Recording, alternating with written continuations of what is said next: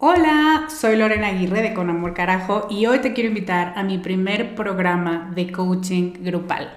Se llama Camino a la Mujer Soberana y es una metodología que no habías probado porque no había ofrecido nunca un programa así y estoy muy emocionada. Es un coaching en grupo donde en ocho sesiones vamos a trabajar con la niña buena interna. Vamos a trabajar un bloqueo por sesión que estás cargando que no te permite construir una vida plena porque se activan respuestas de tu niña buena interna. Y te voy a dar una práctica para ejercitar una habilidad que contrarreste este bloqueo y, muy importante, vas a tener el input, las vivencias y las mejores prácticas de tus pares, de otras que están igual de interesadas que tú en trabajar con esta niña y con esta soberana y de quienes te vas a enriquecer mucho. Entre las habilidades con las que vamos a trabajar está el merecimiento, usar tu deseo como brújula, aprender a recibir, la autorregulación emocional y cuatro habilidades más. Este es un grupo reducido, tenemos 15 sillas y una de ellas puede ser para ti. Te invito a que vayas a descubremasdeti.com diagonal camino para revisar las ocho habilidades completas la metodología mayormente explicada, los planes de pago y para que veas dónde nos puedes encontrar si tienes preguntas. Te esperamos allá para recorrer este camino juntas. Hiring for your small business? If you're not looking for professionals on LinkedIn, you're looking in the wrong place. That's like looking for your car keys in a fish tank. LinkedIn helps you hire professionals you can't find anywhere else, even those who aren't actively searching for a new job but might be open to the perfect role. In a given month, over 70% of LinkedIn users don't even visit other leading job sites. So start looking in the right place. With LinkedIn, you can hire professionals like a professional. Post your free job on linkedin.com slash people today. Con amor, carajo. Capítulo 43.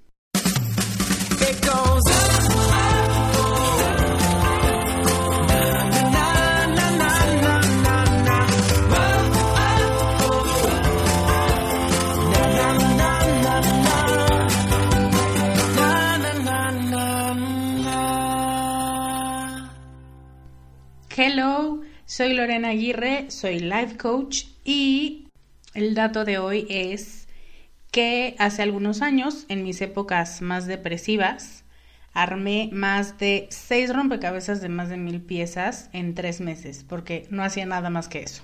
Y no sabía que estaba deprimida, evidentemente. Bienvenida al capítulo 43 de Con Amor Carajo. Estoy muy contenta de estar aquí, como cada viernes, contigo. Hoy vamos a hablar de un tema que es muy sexy, porque es un término, es un concepto que utilizamos mucho para referirnos a las personas que nos hacen infelices. Pero además no solo nos hacen infelices, sino que las seguimos manteniendo en nuestra vida. Seguramente te suena el término relaciones tóxicas y de eso es precisamente de lo que vamos a hablar hoy. Vamos a revisar cinco tipos de personas tóxicas y qué conductas tener, qué conductas favorecer nosotras para lidiar con ellos. Espero que más que etiquetar a las personas en tu vida, o sea, tengo que decirte que tenía un poco de recelo en hablar de los términos de los que voy a hablar hoy, pero uno me parece que es importante que los conozcas como se llaman, pero dos, tengo que decirte que sí es una petición muy importante que no vayas por el mundo etiquetando el trastorno de cada persona, porque eso te va a hacer muy juiciosa, le va a quitar espontaneidad a tus relaciones y te la vas a pasar mal. Entonces, saber cómo son las personas, cómo se llama lo que les pasa y lo que tienen y cómo son, la intención de saberlo es que te ayude a entender a quién tienes enfrente y por qué actúa como actúa, no a decir, ah, eres un nefasto porque eres un paranoide o porque eres un narcisista, ¿no? Entonces, em, eso, espero que más que etiquetarlas, puedas entenderlas mejor y puedas identificar los rasgos que tú misma puedes presentar, porque muchas veces nosotras tenemos conductas tóxicas para otras personas. Acuérdate que me gusta darle la vuelta a las cosas. Y este concepto de que los demás son tóxicos para nosotros, pues yo te la regresaría diciendo que a ti que te exime de ser tóxica para otras personas.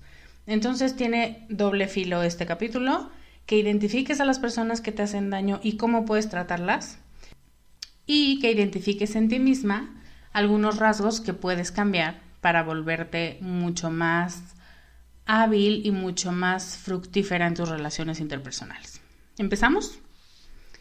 A ver, piensa en la última vez que te intoxicaste, ¿cómo te sentías? Que te intoxicaste con comida o con alguna medicina que te cayó mal o a lo mejor con mucho alcohol. ¿Por qué es que nos intoxicamos? Porque consumes algo en mal estado o porque consumes mucho de una sustancia tóxica, que literalmente es veneno, ¿no? Para tu hígado, para tu intestino, para cualquiera de tus órganos internos, para el cerebro. Y una relación tóxica es igual. ¿Has aguantado la misma basura por mucho tiempo o simplemente la persona con quien mantienes una relación ya es dañina para ti?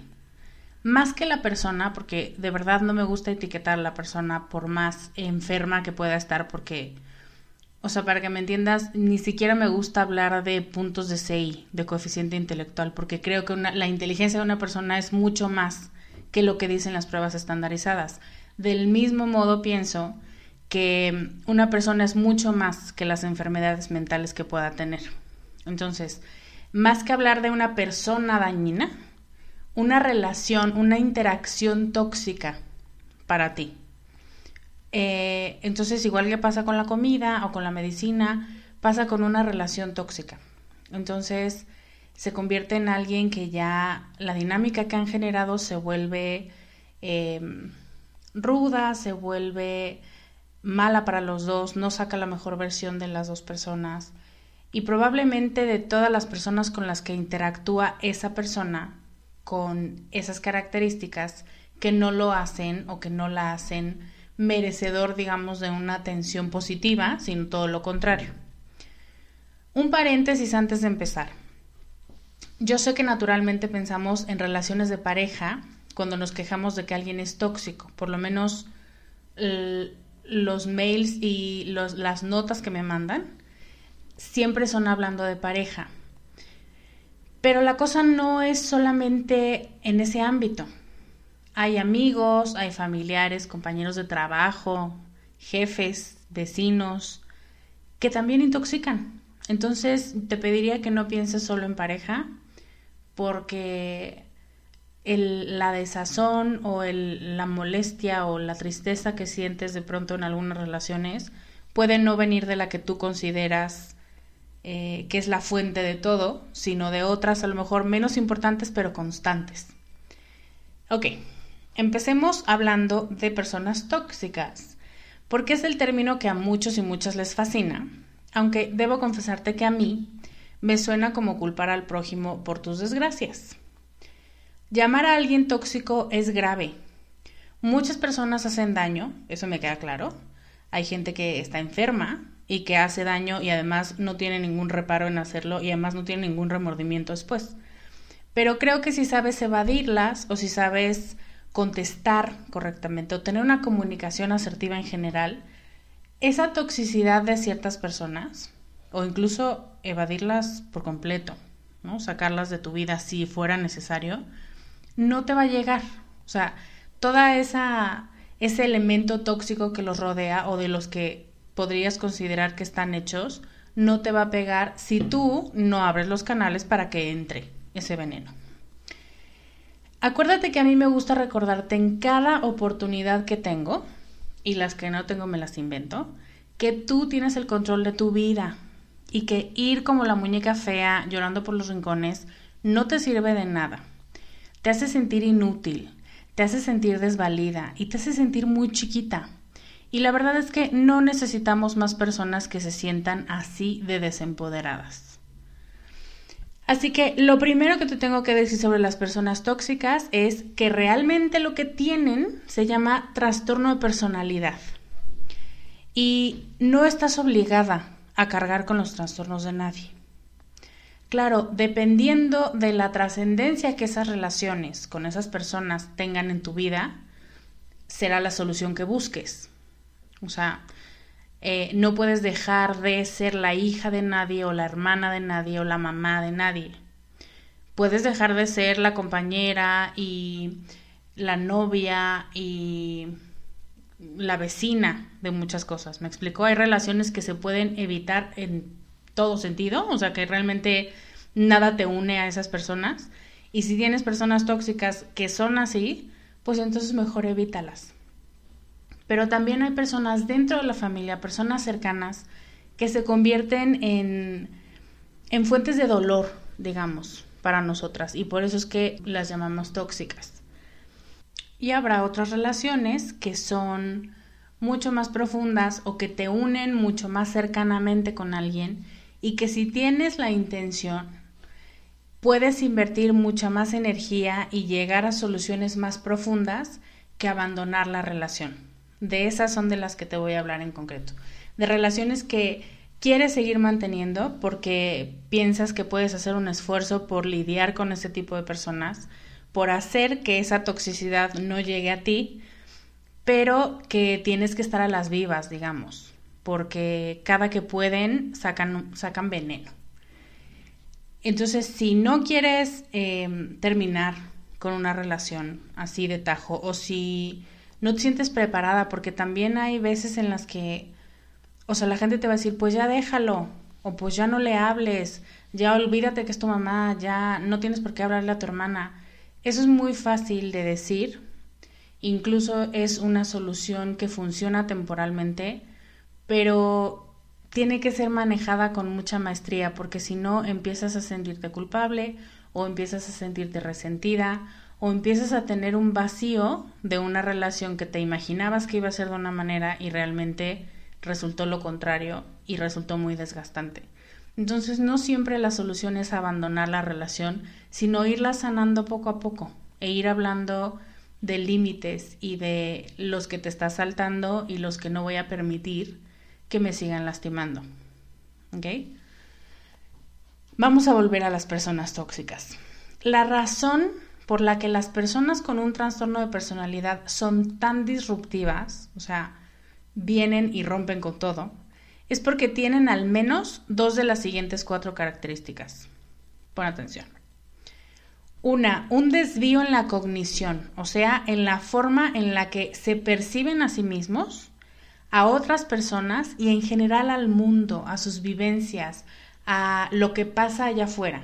Entonces tienen una un desfase entre la realidad y lo que ellos perciben. ¿Ok?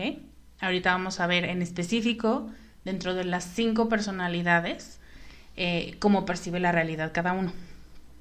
Dos, la segunda característica, tienen un problema de afectividad grave porque no saben con cuánta intensidad tienen que responder a un evento, entonces de pronto sobre reaccionan o de pronto les vale algo que es muy importante. Les cuesta trabajo responder a las vivencias con consistencia, entonces son súper volátiles y de pronto por la misma cosa un día pueden llorar y por la otra pueden empezar a pelear y después decir eso no me importa, a mí no me molesten con esas cosas. Em, en muchas ocasiones pasan abruptamente, brincan de emoción en emoción, entre una adaptativa a otra desadaptativa o al revés. Y tienen además una mala lectura de la situación, de, de lo que está pasando, de manera que no responden correctamente casi nunca.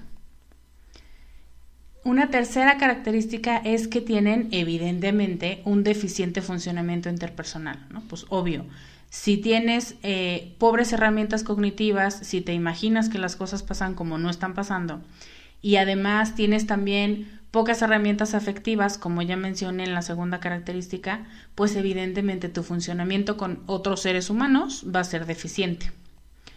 Y la cuarta característica es un mal manejo de impulsos, o sea, hacen lo que se les antoja, lo que surge en el momento o lo que han venido planeando con mucho tiempo, pero ni siquiera con, con necesidad de que nadie más lo apruebe o de que les importe si están siguiendo o no las reglas sociales establecidas para la convivencia, no necesariamente hacen lo correcto, ni lo que es bueno, ni lo que construye. Entonces su manejo de impulsos es muy pobre. Así que después de todo este cóctel de elementos negativos, no podemos esperar que las relaciones que una persona con trastornos de personalidad tiene sean muy positivas. Y no lo digo para que los justifiques. Lo digo para que estés al tanto de que tal vez puedas estar manteniendo una relación muy cercana con alguien que necesita ayuda médica. Porque las características que te acabo de mencionar están descritas en el manual de enfermedades mentales. Es como alguien que no tiene piernas, pero te trata mal porque no puede caminar. Ni él le está pasando bien, ni tú tienes por qué aceptar los malos tratos. Entonces lo mejor es buscar ayuda para el maltrato y para la falta de piernas, porque son dos cosas distintas. Aquí es donde decimos que son tóxicas, porque ellos están mal y entonces, como consecuencia de esa personalidad enferma, nos vienen a enfermar a nosotros. Y lo que queremos de pronto es sanar las dos cosas con la misma medicina, de cuenta. Y evidentemente, de pronto hay actitudes o hay estrategias que le funcionan más al trastornado, por decirlo de alguna manera, que de verdad te prometo que no me gustan esas palabras, pero para diferenciar, y no le sirven igual a esa persona que a ti. Entonces, lo mejor es buscar ayuda y ayuda psiquiátrica. El doctor Albert Bernstein describe los cinco espectros más comunes de estos trastornos de personalidad y te voy a contar un poquito sobre ellos para ver si logras identificarte en alguna relación con cualquiera de estas personalidades. Están las personalidades antisociales, las histriónicas, las narcisistas, las obsesivo-compulsivo y las paranoides. También te voy a decir cómo lidiar con esas personalidades por si estás casada con uno, eres hija de otro o hermana del otro. Porque no siempre, como te decía, la mejor opción es sacarlos de tu vida. Entonces, estos consejos que te voy a dar en cada una de las personalidades te pueden ayudar a torearlos, a establecer límites y a tener una mejor comunicación. Vamos a ver el primero. Las personas antisociales, las personalidades antisociales, no se llaman así porque no les guste la gente y porque sean ermitaños, sino porque no les gustan las reglas que pone la gente. Entonces son los que siempre van a intentar vivir al límite, ¿no? Son los mal llamados valientes, que no tienen ley, los rockstars. Entonces es la escena de un novio muy sorprendido porque ayer se pasó de copas y a las nueve golpeó a alguien en una mesa y a las 11 besó a otra persona enfrente de su esposa y no entiende por qué tanto drama. O sea, si yo te amo a ti, ¿por qué estás haciendo drama? ¿No? O sea, no identifica que él es la fuente o que ella es la fuente de esa disrupción, de ese malestar. Las personalidades antisociales tienen mucha necesidad de estimulación, son muy impulsivas y suelen tener una personalidad encantadora. Em, veremos más adelante que hay algunas personalidades que son odiosas, odiosas de por sí. Pero las antisociales no, los rockstars no. O sea, pienso en Kurt Cobain, pero puede ser cualquier personaje con esta hambre porque la vida sea extrema. Que no importa lo que tenga que hacer para vivir al límite, porque seguramente lo va a hacer. Y evidentemente te va a arrastrar a ti, a sus cosas. Porque además estas personalidades, algunas, suelen ser muy seductoras. ¿Cómo lidiamos con un antisocial? Em, verificando los hechos. No se trata de que te vuelvas policía, por favor te lo pido, nunca hagas eso. Pero cuando un tema sea especialmente importante, no creas en su palabra a menos que tengas corroboración externa de lo que está diciendo.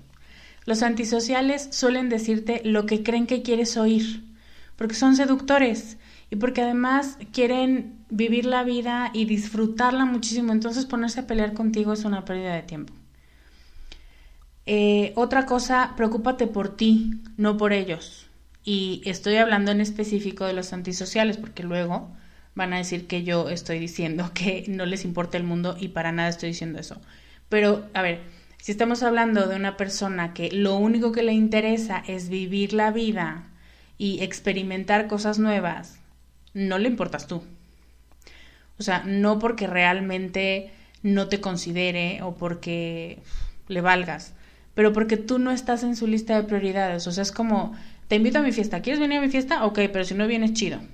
Y si vienes, mejor, pero yo me voy a divertir, estés o no estés, ¿no? Eh, los antisociales son suicidas sociales, porque ya dijimos que lo que quieren es romper las reglas. Entonces la pregunta ya no es si se van a meter en problemas, sino cuándo y de qué tipo de problemas. Entonces, anticipate a las consecuencias. Si sabes que van a ir a cierto lado o si sabes que van a hacer cierta actividad, tienes que ver qué vas a hacer tú si de pronto empiezan los problemas. Em, protegerlos a ellos se vuelve un trabajo súper demandante y entonces te vuelves amargada porque estás todo el tiempo detrás de alguien como si tuviera cuatro años. Y además no reditúa porque si mi intención es vivir la vida al máximo, ¿por qué tendría que hacerte caso cuando me estás diciendo que me regrese al redil y que vuelva a escuchar qué tengo que hacer para estar bien? Esa no, esa no es la idea de diversión de un antisocial. Otra cosa que puedes hacer es ser muy clara con tus palabras. No tengas miedo de usar el no, porque los antisociales no diferencian el punto medio, o sea, no hay grises para ellos. Tal vez, dudar, luego te digo, eso es muy complejo. O sea, o es sí o es no, o es ahorita o es nunca. Y cuando es no, van a intentar romper la regla de todos modos. Así que ten muy claro lo que quieres y exprésalo así. Segunda personalidad. Las personalidades histriónicas. Estas son las drama queens. No importa si son hombres o son mujeres, son vivas, son showmans, son los que necesitan el reflector sobre ellos. No importa si es porque te ponen a pelear con alguien, porque dijeron algo imprudente, eh, porque dicen cosas que no deben, secretos que no tienen que contar, o algo que tú dijiste, pero no necesariamente tenía que escuchar a alguien más y entonces lo disfrazan diciendo que tenían que decir la verdad. O también quieren tener la atención porque son el centro de la conversación o de las risas en una fiesta. Estas personas se alimentan de la atención de los demás. Es gente que piensa que es linda y que siempre hace lo mejor para ti, para todos, que los está cuidando, que los quiere. Eh, es gente que cree que sabe lo que necesitas todavía mejor que tú y que no tolera que pongas en duda su buena voluntad. O sea, cuando dudas de, de su buena intención y de que realmente no lo hizo con dolo, Em, se ponen mal, ¿no? Y a lo mejor se pueden hacer los enojados o las sentidas. Siempre van a decir que lo hicieron por tu bien o por el bien común o porque ellos vieron o ellas vieron que le hacía falta a la familia hablar y entonces sacan un comentario para generar polémica, por ejemplo. Dicen que te lastiman porque te quieren que no te preocupes porque ellos lo tienen todo bajo control. ¿Viste Glee? Rachel Berry es el ejemplo perfecto de una personalidad histriónica. A lot can happen in three years, like a chatbot may be your new best friend. But what won't change? Needing health insurance. United Healthcare Tri Term Medical Plans, underwritten by Golden Rule Insurance Company, offer flexible, budget friendly coverage that lasts nearly three years in some states. Learn more at uh1.com. ¿Cómo lidiar con un histriónico? Presta atención a los detalles. Pregunta para saber cuándo, quién, por qué y cómo pasaron las cosas. No caigas en el juego de enredarte en sus historias para terminar preocupándote o resolviendo cosas que no te corresponden porque ellos te señalaron. No tomes partido. Al histriónico le das más poder enfermo cuando lo apoyas, cuando aplaudes sus conclusiones y sus puntos de vista que son totalmente parciales y que son eh, solamente partes de la verdad y de una verdad que ellos se han fabricado. Y no actúes cuando estás enojada, porque ellos van a funcionar mucho mejor que tú bajo presión. Acuérdate que les gusta mucho la atención, entonces están acostumbrados a tener el reflector sobre ellos. Planea tus ideas. Di solamente lo que quieres antes de embarcarte en una conversación con el rey o la reina de los superlativos, de las exageraciones y de la buena voluntad falsa. ¿Ok? Otra personalidad es la personalidad narcisista. Estos son en sus mentes lo más de todo. En su fantasía son los más listos, los más talentosos, los más buenos, los más carismáticos, los más exitosos de todo el mundo. No es que se crean mejores que los demás, sino que simplemente no piensan en los demás, o sea, ni siquiera los registran. ¿Te suena el término legendario o épico? Bueno, la vida de los narcisistas son eso en su mente todo el tiempo. Y fíjate cómo aclaro, en su mente. Como Barney Stinson en How I Met Your Mother. Estas personalidades te van a subir a sus barcos de grandeza mientras estés de acuerdo con que ellos son lo mejor, lo primero, lo máximo y los únicos. Pueden dejarte acompañarlos, pero solo si ellos llevan el timón y si tú no les llevas la contraria. Un narcisista tiene que ganar a como dé lugar, porque si es el mejor, eso solo se va a reflejar a través de tener lo mejor, de ganar siempre y a toda costa. Entonces, no importa si te tienen que aventar a ti, o evidenciar, o poner en ridículo, ¿no? Inserte aquí cualquier gobernante, dictador, que tiene o tuvo una personalidad narcisista. Los narcisistas son los más odiados de la lista de trastornos de personalidad, porque los otros a lo mejor, pues digamos que con unas super comillas, no le hacen daño a nadie, aun por lo menos son los menos evidentes en el daño que hacen. Y su acento no está en estar arriba de la pirámide, pero estos, los narcisistas, sí. Estos te restriegan en la cara sus deseos de superarte y de vencerte y de hacerte sentir caca, porque a fin de cuentas esa es su motivación, ser los mejores. Entonces, ¿por qué los detendrías tú o quien sea en el mundo? ¿Cómo lidiar con un narcisista? No te desgastes. En particular, no te desgastes esperando un perdón. Si vives con un narcisista o si tienes como familiar un narcisista de quien no estás lista o no, no deseas alejarte, pide los cambios de conducta que quieres ver. O sea, señala lo que no está funcionando y pide un cambio. Pero no esperes un perdón. O sea, si yo soy lo máximo, ¿cómo te voy a pedir perdón? A ti y a quien sea, ¿eh? No es personal. Entonces, también ve cómo va avanzando su conducta y no sus palabras, porque están acostumbrados a decir muchas cosas, que muchas son mentiras y que siempre van a hacerlos quedar bien. Mide entonces la conducta más que lo que sale de su boca. Ahora, cuando vayas a retroalimentar una conducta, pregunta, ¿estás abierto o estás dispuesto a escuchar lo que estoy pensando de verdad? ¿O te puedo hacer un comentario y lo vas a aguantar? Y aunque sea con jeta, te van a decir que sí. O igual te dicen que no. Pero la mayoría de las veces tú les diste ya una sensación de control, pidiéndoles permiso, digamos. Y entonces bajan la guardia y te van a permitir decir lo que realmente piensas. Entonces te digo, son maneras de torear a la personalidad.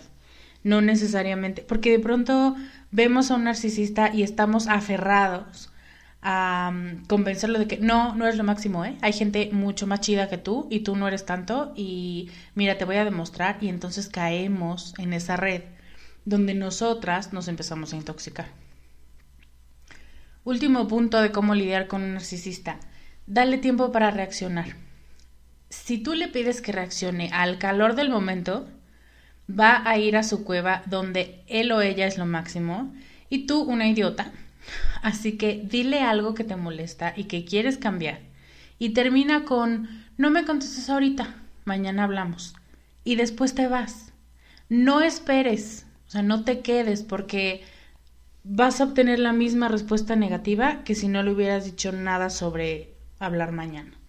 Entonces, di eso, termina la conversación y te vas.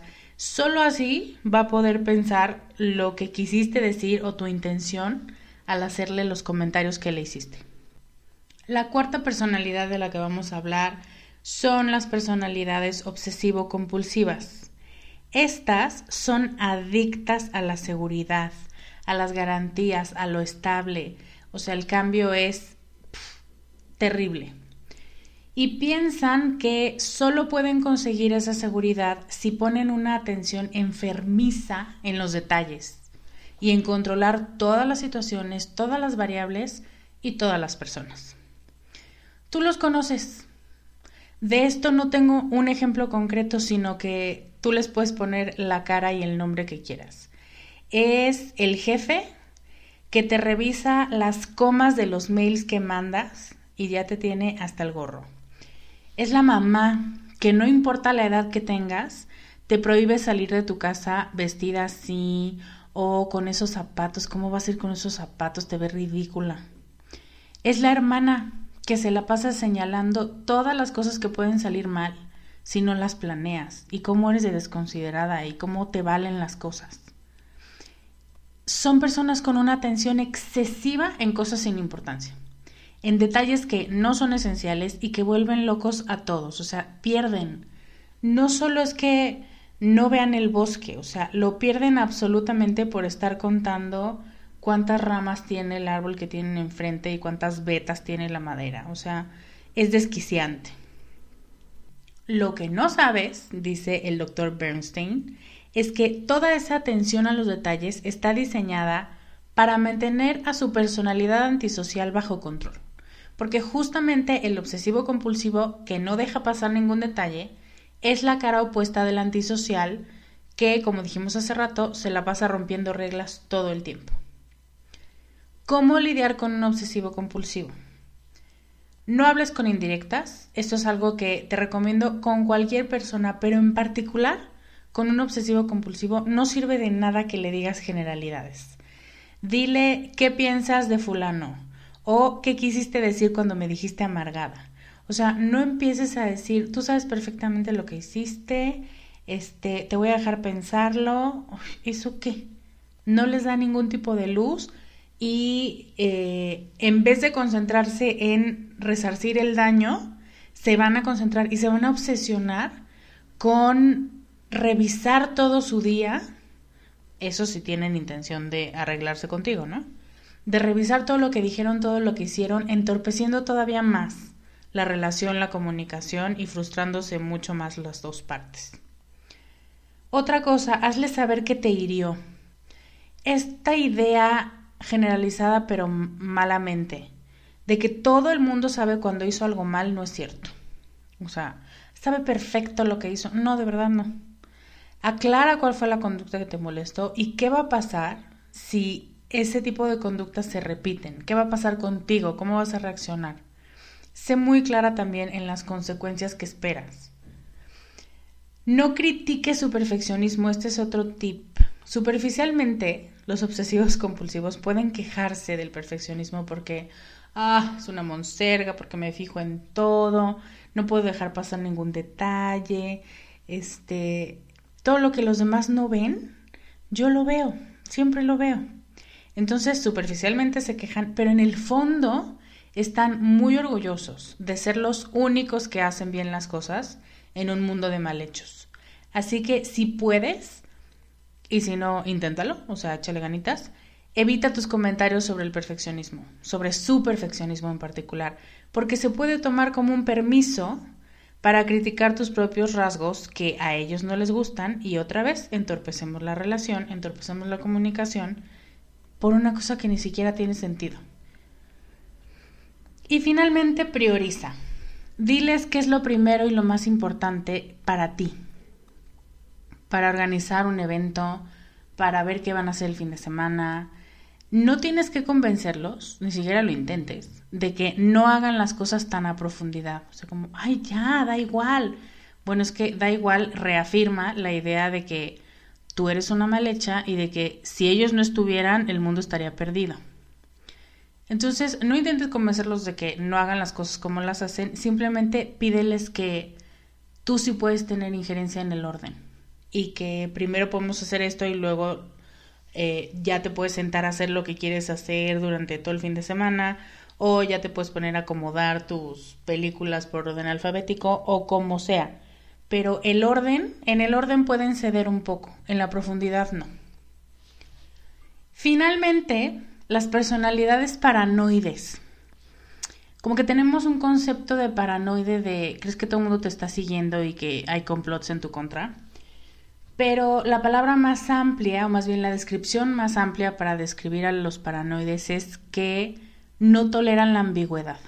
O sea, en sus mentes no hay nada accidental, no hay nada aleatorio, sino que cada pensamiento que expresas, cada duda, cada que se te traba la lengua, cada cambio en la expresión de tu cara y cada conducta significa algo.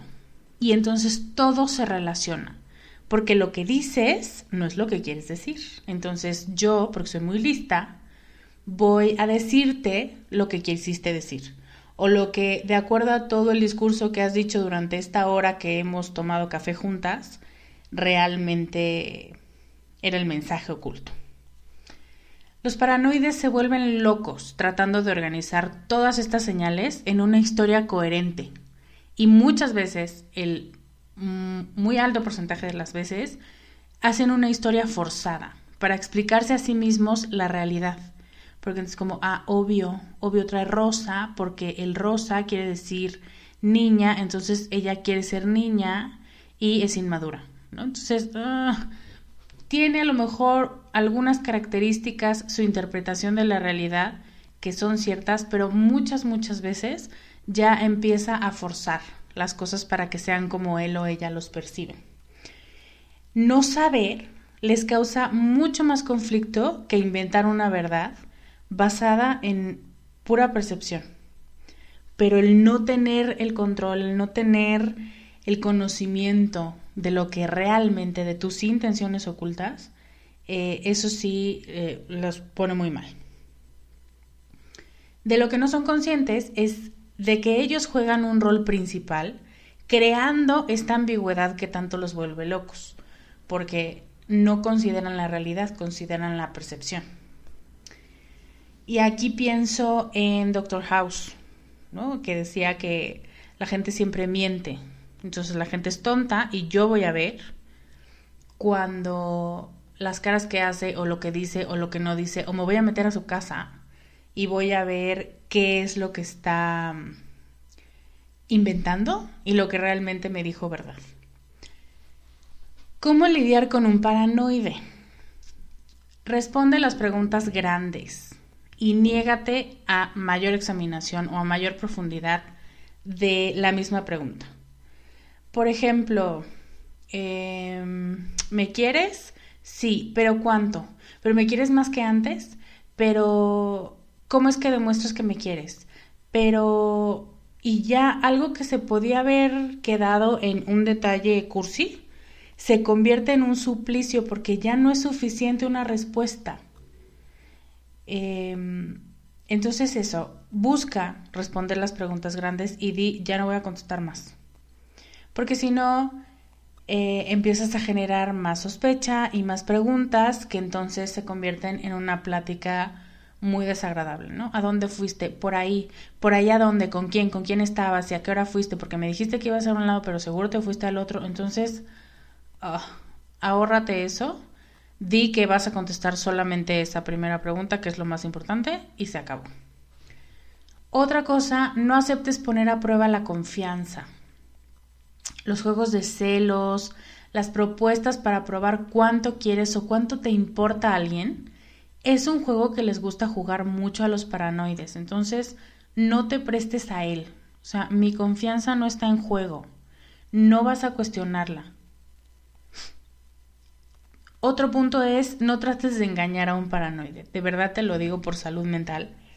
Entras en un juego de ladrones y policías donde tú eres la ladrona que se tiene que esconder y te esmeras en esconder detalles de tu mentira blanca. A lo mejor fuiste a comprar un regalo, o a lo mejor fuiste con la amiga que no le cae bien, o a lo mejor de verdad algo como súper inocente, pero él o ella son capaces de buscar en tu bolsa o cuando estés dormida, en tu teléfono, tus recibos de compra, tus estados de cuenta, medir el kilometraje de tu coche para ver si estás diciendo la verdad en los caminos que recorriste. Te lo prometo que no estoy inventando. Di la verdad. No caigas en un juego de poder porque no es el director de la escuela, es un adulto en una relación de adultos y cuando tú te haces chiquita, sigues fomentando esta noción o esta sensación de poder que no tienes sobre ti, así que no digas mentiras. Yo sé que muchas veces las decimos para evitar seguir peleando, pero se vuelve se vuelve muy complejo, se vuelve muy obsesiva esta búsqueda por la verdad. Y finalmente, si terminas una relación con un paranoide, o sea, si decides esto se acabó, córtala de tajo. Los paranoides suelen pedirte que vuelvas, que otra vez lo intentemos, pero solamente para una segunda ronda de escrutinio, de preguntas persecutorias, de recordarte que me engañaste, que me mentiste, que no eres de fiar, que eres una basura. Y tú la verdad es que no necesitas más de eso. Bueno, ni tú ni nadie. O sea que si vas con la idea de que ahora va a ser diferente, no, no va a ser diferente. Si terminas la relación, borra a esa persona de todos lados y no vuelvas a establecer contacto porque no te va a hacer nada bien. ¿Qué te parecen estas personalidades? ¿Te llamó la atención? ¿Te dio miedo? Déjame clarificar mi pregunta. Mientras me escuchabas pensabas en tus relaciones tóxicas con otras personas y de pronto te encontraste a ti misma descrita en mis palabras. Porque yo sí. Yo tengo ciertos rasgos de paranoia. Bernstein incluso dice que todo psicólogo o que todo coach tiene una vena de paranoia por naturaleza. Y también tengo algunos rasgos de histriónica y de obsesivo compulsiva. Y si vuelves a escuchar las descripciones de las cinco, tú vas a encontrar que tienes varias de, de esas características. Lo cierto es que todas las personas tenemos algunos matices de trastornos de personalidad. La diferencia está en que matices no quiere decir que presentas todos los síntomas del cuadro que describe la enfermedad mental. Los matices se llaman rasgos y es como cuando dices que tienes rasgos de la familia de tu papá. No es que seas tu papá, pero tienes un cierto parecido. Igual aquí, presentamos algunas características de ese desorden. Igual que con el abuso de sustancias, el abuso de ciertas conductas puede delimitar qué tan grave es nuestro caso, qué tan grave es este trastorno. Y podemos hablar entonces de trastornos de personalidad ya como el nombre correcto o simplemente de rasgos de personalidad que todos tenemos un poco. Entonces tenemos rasgos obsesivos compulsivos y rasgos paranoides y rasgos, o sea, no te sientas mal si te identificaste con alguna porque es lo que te decía al principio del podcast. Seguramente tú tienes algunas cosas que desquician a otras personas o incluso a ti misma. Em, así que bueno, si te identificaste mucho con alguna de las descripciones anteriores, te recomiendo mucho leer el libro del Dr. Bernstein que se llama Vampiros Emocionales y buscar ayuda profesional psiquiátrica para que no te sientas prisionera en tu propio trastorno. O sea, la mente, igual que cualquier otro órgano del cuerpo, tiene un especialista que lo estudia y que estudia su funcionamiento y que estudia la manera en que esté más sano. Entonces, este concepto de con el psicólogo y con el psiquiatra solo van los locos, eh, pues sí, igual y sí es cierto, pero tendríamos que redefinir qué es loco porque todos tenemos un poco. Entonces no tengas miedo y no tengas el tabú de decir, voy con el psiquiatra, porque qué bueno que estás cuidando tu salud, incluida tu salud mental. Me encantaría ahora que me contaras si tú tienes alguna relación importante con una persona con un trastorno de personalidad que hayas identificado o si tú te identificas con algunas de las descripciones que mencioné y cómo vives con esas características o qué piensas hacer para modificarlas. Cuéntanos en Facebook o en Comunidad Descubre o en descubremasdeti.com diagonal podcast 43 lo que piensas sobre el tema. No olvides que las personas tóxicas solo son tóxicas en la medida en la que tú quieras padecerlas o en la medida en la que tú decidas establecer límites sanos. El control está en tus manos y eso es súper empoderador y me encanta decírtelo todas las veces que pueda. Muchas gracias por acompañarme hoy. Te mando un abrazo muy grande y te deseo un delicioso puente. Yo soy Lorena Aguirre y te veo la próxima semana con más consejos para ser más tú. Bye. Gracias por escuchar el podcast de Descubre en descubremasdeti.com.